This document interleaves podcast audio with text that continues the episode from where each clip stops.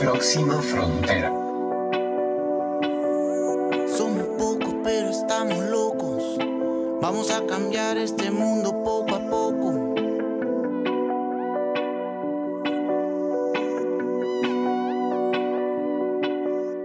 Hola a todos y todas, ¿cómo están? Bienvenidos a Próxima Frontera en nuestra temporada especial de Locos y Locas por la Sostenibilidad.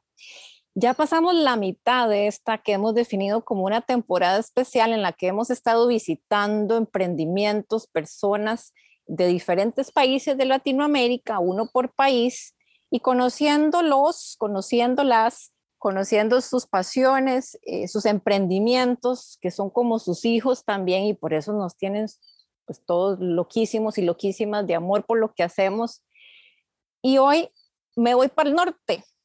Así como que muchas veces hemos estado yendo al sur y ya fuimos a Perú, fuimos a Paraguay, fuimos a Chile, em, también anduvimos por República Dominicana, en el Caribe la semana pasada, pero hoy nos vamos para arriba, para México, ese país maravilloso con esa comida deliciosa, esa cultura que además nos influencia mucho en todo eh, eh, Centroamérica y me siento súper contenta de presentarles a una mujer loca por la sostenibilidad, Marta Melesio, la mamá de un emprendimiento hermoso que se llama Revira.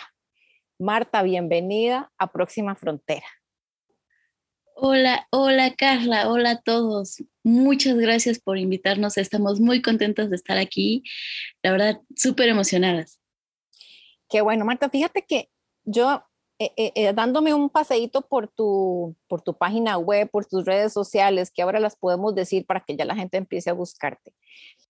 Lo, que, la sensación que me queda a mí, además de que estás en un emprendimiento maravilloso, que tiene un gran impacto ambiental y que no, se, no hay duda, ¿verdad? Revira tiene un logo que si ustedes lo ven de una vez es muy sugerente porque la E de Revira es un 3, es una E al revés, digamos, es un 3 que nos hace referencia pues a los tres conocidos pasos que tenemos que tomar acción para evitar la contaminación, ¿verdad? Como el reducir, el reutilizar y el reciclar. Entonces ya el nombre ya nos da una, un tip. Pero hay algo muchísimo más profundo en tu comunicación, en tu narrativa, y es incorporar temas como oportunidades de corazón, sos una empresa social y, algo que me encanta es servicios de excelencia, procesos impecables. O sea, mencionas en tu definición palabras narrativas que no son comunes en el mundo del reciclaje, por lo menos, que tiende a ser como muy técnico y toneladas y todo lo vamos a medir en toneladas. Pareciera que tu negocio se mide diferente, se mide en oportunidades. ¿Puedes comentarnos un poco acerca de este enfoque que le has impreso a tu emprendimiento? Sí, claro, mira, la verdad es que eh, Revira surge de un cambio personal, un cambio personal en equipo, ¿no? Nunca fue la intención, pero Revira se ha convertido en una empresa de mujeres. Y, la mayoría de nosotras somos mamás. ¿No? en alguna reunión salió un reportaje en el que decía que hay que convertir a los hijos en el mejor ciudadano del mundo, no de tu país, no de tu colonia, del mundo. Deben ser niños conscientes.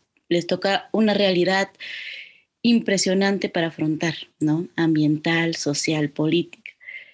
Y entonces en un cambio personal yo me dije, bueno, si mi hijo quiero que sea el mejor ciudadano del mundo, el mundo que le dejo también tiene que ser el mejor que pueda crear yo, ¿no? Entonces surge de un cambio personal, de ahí surge Revira, ¿no? De, un cambio personal. Y sí, somos una empresa social, siempre desde el inicio buscamos un beneficio más allá del simple ganar aquí y allá, ¿no? Sí nos gusta tener un techo en nuestras casas, comida caliente, etcétera, pero siempre buscamos y surgimos así, no es algo que buscamos después, surgimos con esa idea y nos dedicamos al reciclaje inclusivo.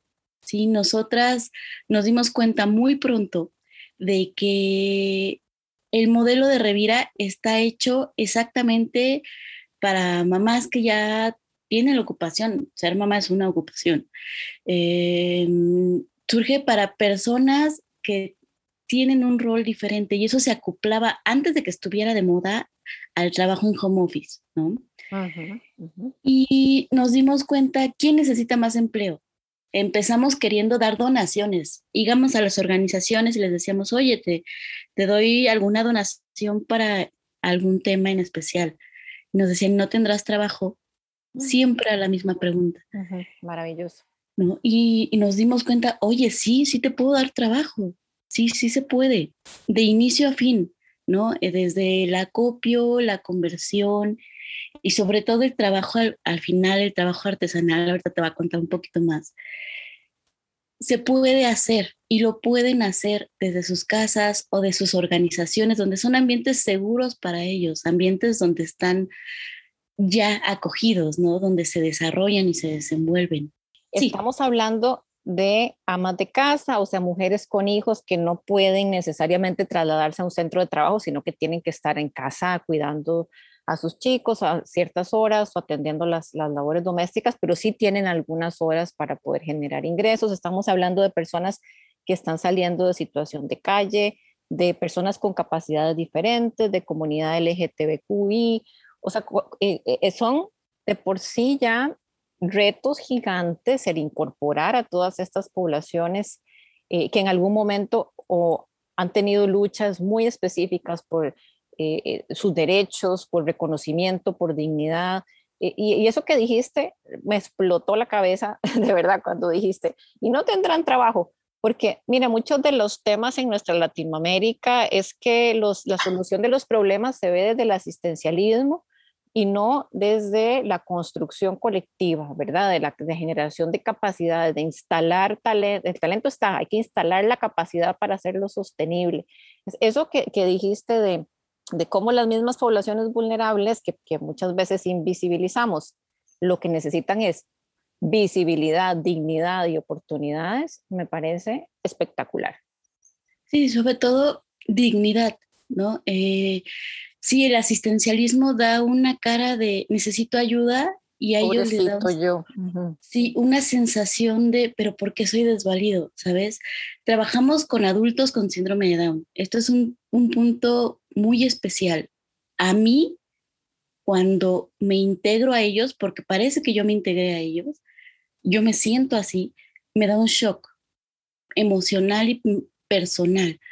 Porque cuando tú piensas en alguien con síndrome de Down, piensas en un niño. Incluso si ya es adulto, lo ves como un niño.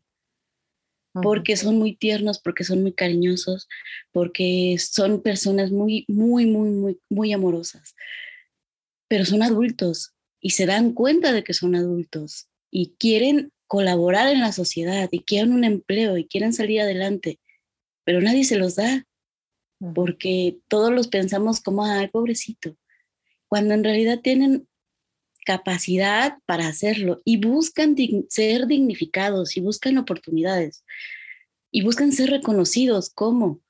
Y, y a mí me dio un shock porque sí, piensas en alguien con síndrome de Down y piensas en un niño.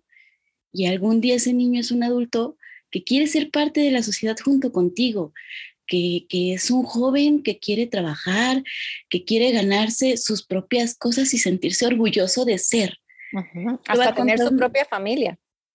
Hasta tener su propia familia, tienen pareja, son, son personas independientes. Eh, la, la imposibilidad está en los demás, en nosotros, no en ellos. ¿Y cómo has hecho para irte vinculando de manera sistemática y crear la confianza con, con estos grupos que por lo general, como han recibido un tratamiento más o asistencialista o invisible o de muy poco dignidad, también tienden a ser un poco desconfiados, ¿verdad? ¿Cómo establecemos con grupos así relaciones de largo plazo, de confianza? ¿Cómo le has hecho? Mira, fue todo un camino de descubrimiento, ¿no? Eh, lo primero que pienso en empresa, porque lo primero que intentamos fue vincular ¿no? las empresas que ya trabajaban con nosotras con estos, estas organizaciones, pero las empresas tienen mucho miedo de contratarlos. porque no se sienten preparados, porque lo primero que es que no tengo instalaciones, o qué voy a hacer si se enferma, o si de casualidad no hace bien su trabajo, correrlo va a ser imposible, ¿no? Eh, da mucho miedo. Y la verdad es que sí, el tener instalaciones especiales, a veces no sabes ni por dónde empezar, A veces es la imposibilidad de uno. Y debido al modelo de Revira, por ejemplo, ellos entran mucho en la parte artesanal de la creación final de nuestros productos. Utilizamos sus propias organizaciones. Ellos ya tienen lugares en los que se congregan, en los que asisten comúnmente, y lo que hacen es crear, seleccionar a los que ya están listos para tomar un ambiente laboral, que ya tomaron capacitación, etcétera, y los integran a un programa en el que van entrando en nuestros programas y poco a poco se van integrando. Entonces, eso nos da dos ventajas muy grandes. Uno, los chicos tienen su primer acercamiento a un trabajo real, con lo que implica responsabilidades, tiempos de entrega, eh, exigencia personal. Y las empresas que trabajan con nosotros se pueden dar una idea de estos chicos si pueden, eh, qué horarios manejar, cómo tratar con ellos y eso nos ha permitido incluirlos en una cadena de seguimiento. Y eso ha sido impactante y nos toca con ellos y nos toca con sectores mucho más rudos como personas que van saliendo de situación de cárcel. ¿no? Ese, es, ese es un tema también muy impactante porque la sociedad siente que ellos no merecen ninguna compasión.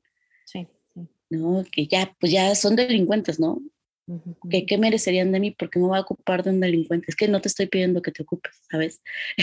el delincuente ya se dio cuenta de que ese no es el camino y quiere hacerlo bien. Y ahora nadie le brinda la oportunidad. bueno. Una segunda oportunidad, sí. Una segunda oportunidad.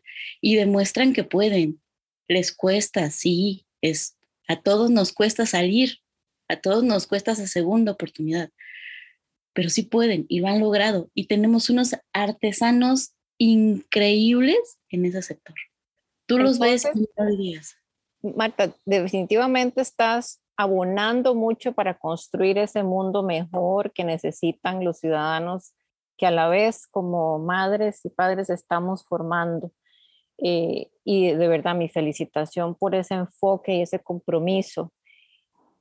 Eh, te estaban mencionando que, que hay pues talentos muchas veces hasta que posiblemente la misma persona ni sabía que tenía y hasta que tiene la oportunidad en un ambiente seguro y de compasión y de apertura puede salir, eh, puede florecer. Entonces, hablemos de los productos, porque, a ver, la cadena de Revira empieza con recolección de un material que además hey, se las trae, es un material como que tiene muchos estigmas también encima, que es, eh, ustedes lo llaman el unicel, nosotros le llamamos el estereofón. Eh, también se llama Tecnoport en algunos otros mercados, ¿verdad? Tiene como muchos nombres y en casi toda la política pública que hemos visto va de salida, prohibido. Aquí en Costa Rica se acaba de ya poner eh, a, regir el reglamento que prohíbe la comercialización y uso del estereofón en los comercios. Y entonces, eh, ojo, pero también a veces lo vemos con una visión limitada porque creemos que son solo los platos desechables, pero este estereofón es un material, y nos vas a contar, que sos la experta, que se utiliza en muchísimas cosas sobre todo de protección de productos, de aislante, cierto, tiene una gran variedad de usos. Sí, mira, em, el, el Unicel PS es un PS6, tiene muchísimos usos. Yo la verdad es que entré a reciclarlo o entré en el mercado con la misma idea de quítenlo. Y poco a poco empapándome del tema, dije, oh por Dios, estoy mal reconocer, ¿no? Una es un material casi, casi noble, diría yo. Es aislante de sonido, de temperatura, de... Golpes. Golpes. Es muy ligero, es muy barato y es muy fácil de producir, por eso es barato al consumo. Y además es un material al que le hemos visto mal la cara. Sí, si está en la basura, tarda cientos de años. Pero adivina qué, si esos cientos de años en vez de estar en la basura se vuelve a utilizar, es un material que es el material ideal para la reutilización y para el reciclaje porque se puede reciclar una y otra y otra y otra vez. Los mismos productos que tenemos se pueden volver a reciclar y se pueden volver a reciclar durante todo ese tiempo. No hay necesidad de producir nuevo. Tiene ciclo de reciclaje cerrado, es hasta el infinito, siempre y cuando esté, como decimos aquí en Ecoins, limpio, seco y separado. Ándale, ¿no? Incluso... Ándale, eso me gusta porque me recuerda que estamos en México. Se me había olvidado, pensé que estábamos en el planeta de la sostenibilidad, pero estamos en México. México. No, no voy a decir malas palabras. No, si este es un espacio donde todo se vale.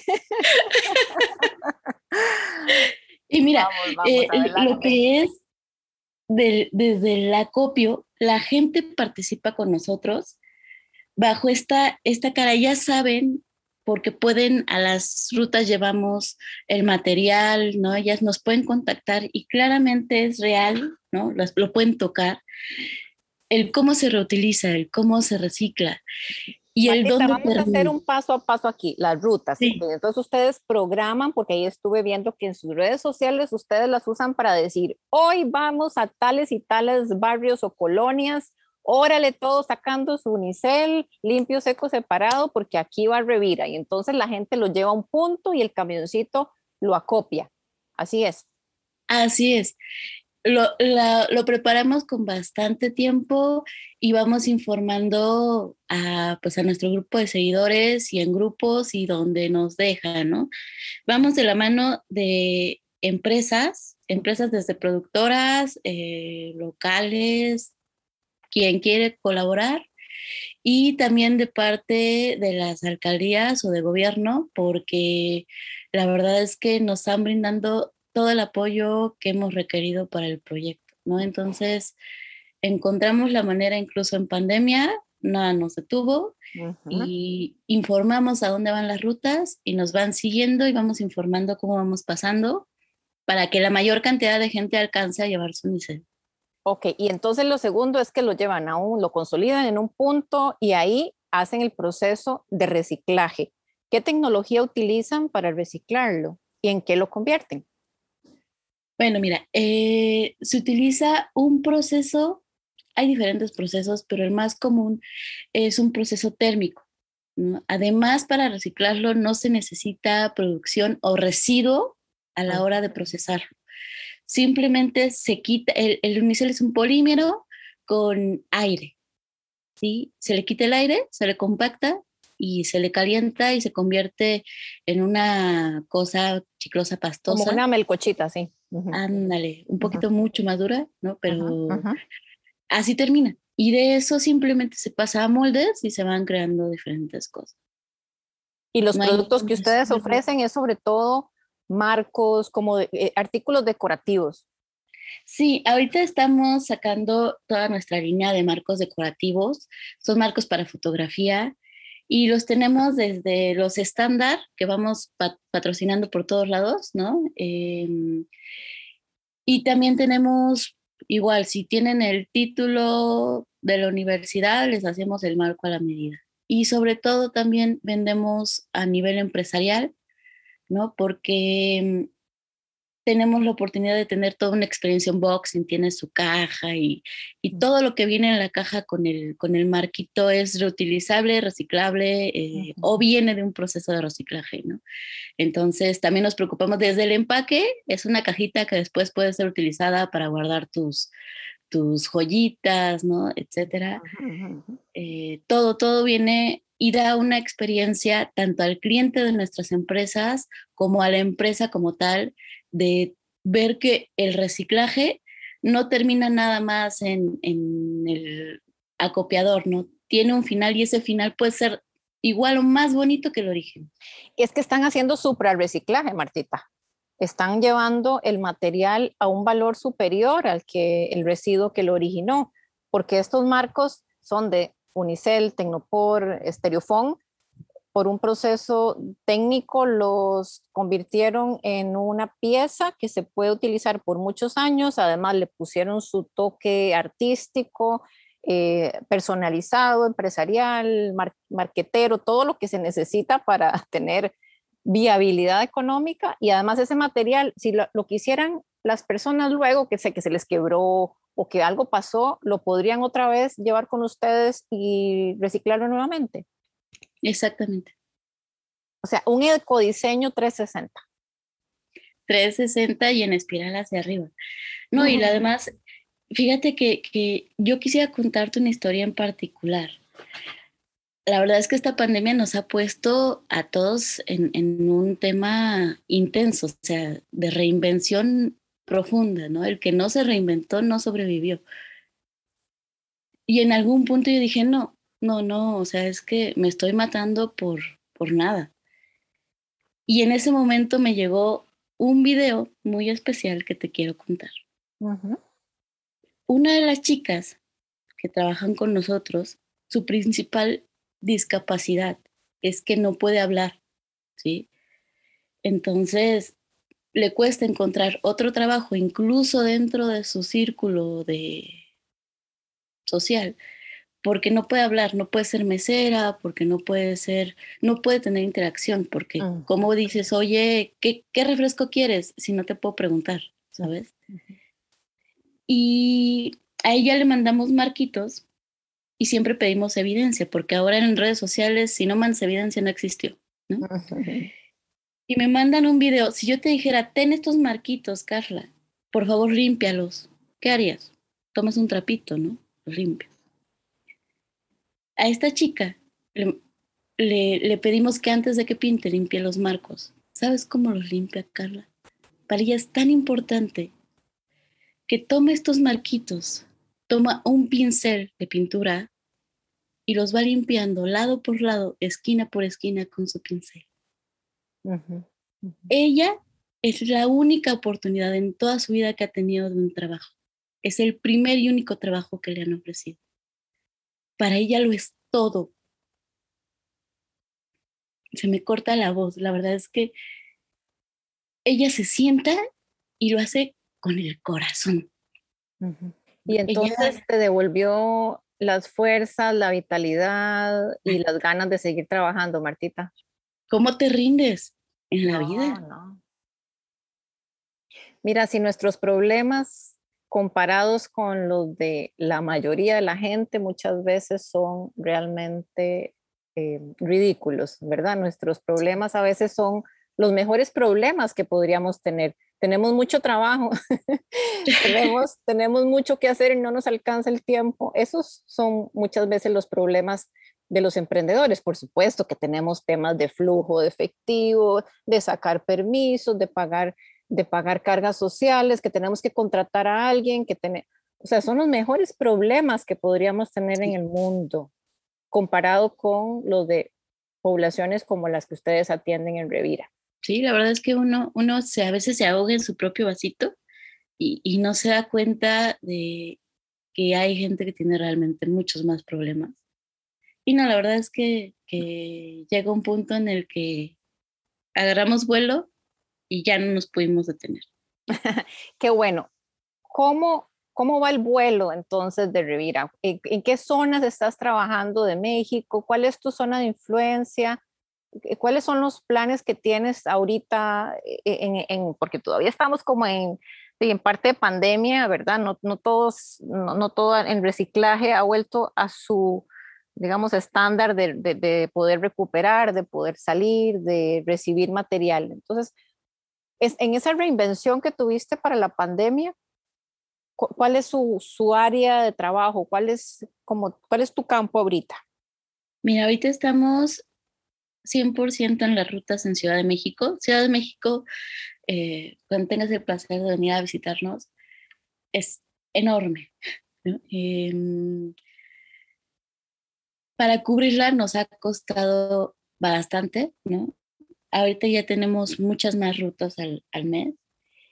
Y lo que hacemos es que vamos de la mano con empresas y, gobierno, ¿no? Las mismas empresas, los mismos negocios locales nos han ayudado a hacer mini centros de acopio voluntario o ayudar a patrocinar las rutas, ¿no? Obviamente con todo lo que implica esto, de publicidad, etcétera.